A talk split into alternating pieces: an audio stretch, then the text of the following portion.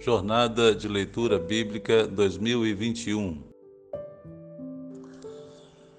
Olá, meus irmãos, a graça e a paz de Jesus seja com todos. Hoje, dia 13 de fevereiro, vamos dar continuidade à nossa jornada de leitura da Bíblia em um ano. O nosso desafio hoje é lermos a carta aos Hebreus, do capítulo 1 ao capítulo 3. Essa carta aos Hebreus, ela não tem um autor definido e há muitas especulações, os estudiosos, muitas opiniões a respeito de quem seria o autor dessa carta. Alguns dizem que teria sido o apóstolo Paulo, outros dizem que teria sido Silas ou Silvano, que foi um dos companheiros de Paulo nas suas viagens missionárias.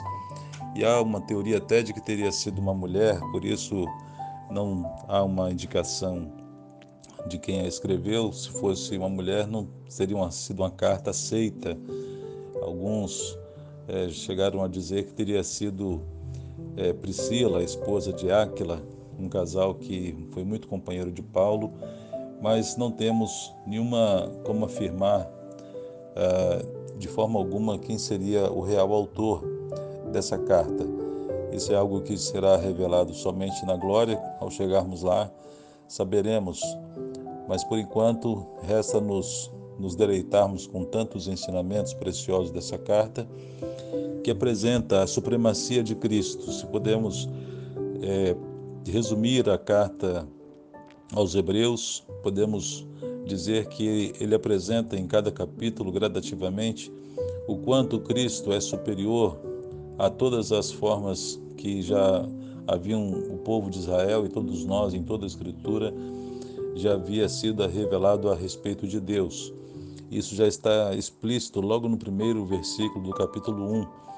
E assim nós vamos ver ao longo dos capítulos a superioridade de Cristo em relação aos anjos, em relação à lei, em relação a Moisés, em relação a Josué, e enfim, Cristo como sendo o supremo pastor de nossas almas, aquele que está acima de tudo e de todos.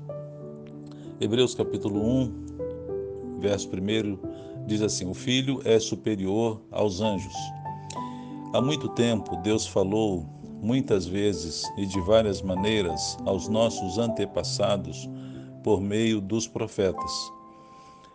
Mas nesses últimos dias falou-nos por meio do Filho a quem constituiu herdeiro de todas as coisas e por meio de quem fez o universo.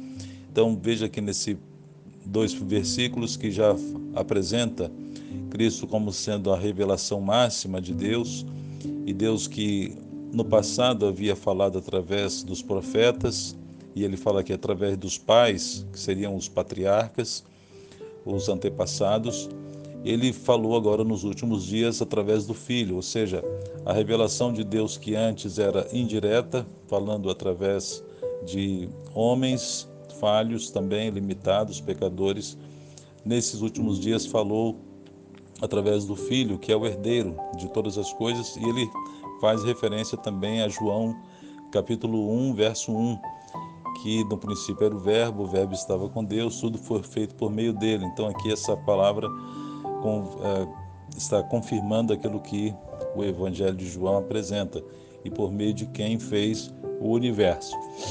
O Filho é o resplendor da glória de Deus e a expressão exata do seu ser, sustentando todas as coisas por sua palavra poderosa.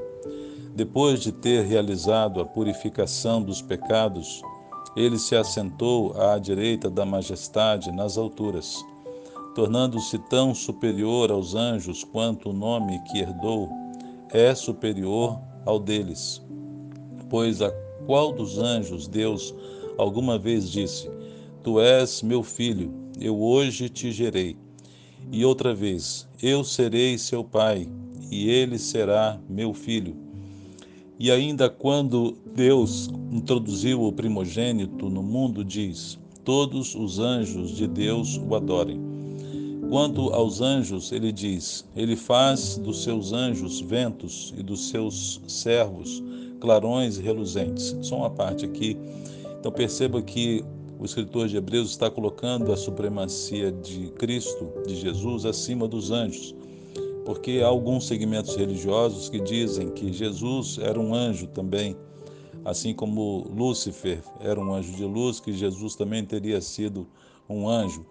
Alguns dizem até que Jesus seria o, anjo, o arcanjo Miguel, e tudo isso é, o, o, escritor aqui de Hebreus está é, contestando e colocando claramente que Cristo estava acima dos anjos e ele era adorado também pelos anjos. Verso 8. Mas a respeito do Filho diz: O teu trono, ó Deus, subsiste para todo o sempre. Cetro de equidade é o cetro do teu reino. Amas a justiça e odeias a iniquidade.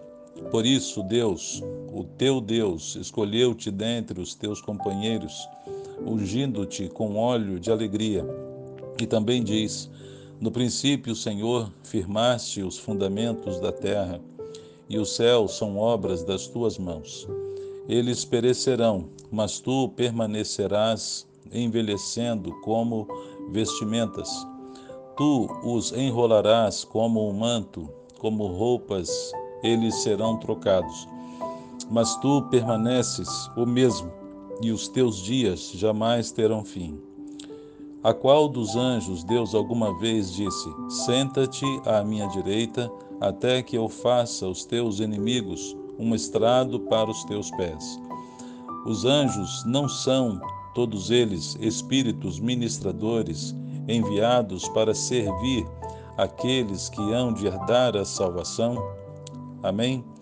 Então, esse capítulo 1 termina com essas duas perguntas, colocando claramente que Jesus está acima dos anjos e que os anjos são apenas espíritos ministradores, ou seja, são mensageiros de Deus e não ah, podem ser comparados a Jesus, o qual o próprio Deus disse para que ele se assentasse à sua direita. Então, Jesus está à direita do trono de Deus porque Ele também é Deus e ali Ele intercede por nós e a Ele é dado toda a honra e glória por, tudo que fez, por tudo que Ele é, por toda a sua obra magnífica de graça para conosco. Amém? Que Deus complete a Sua palavra em nossos corações.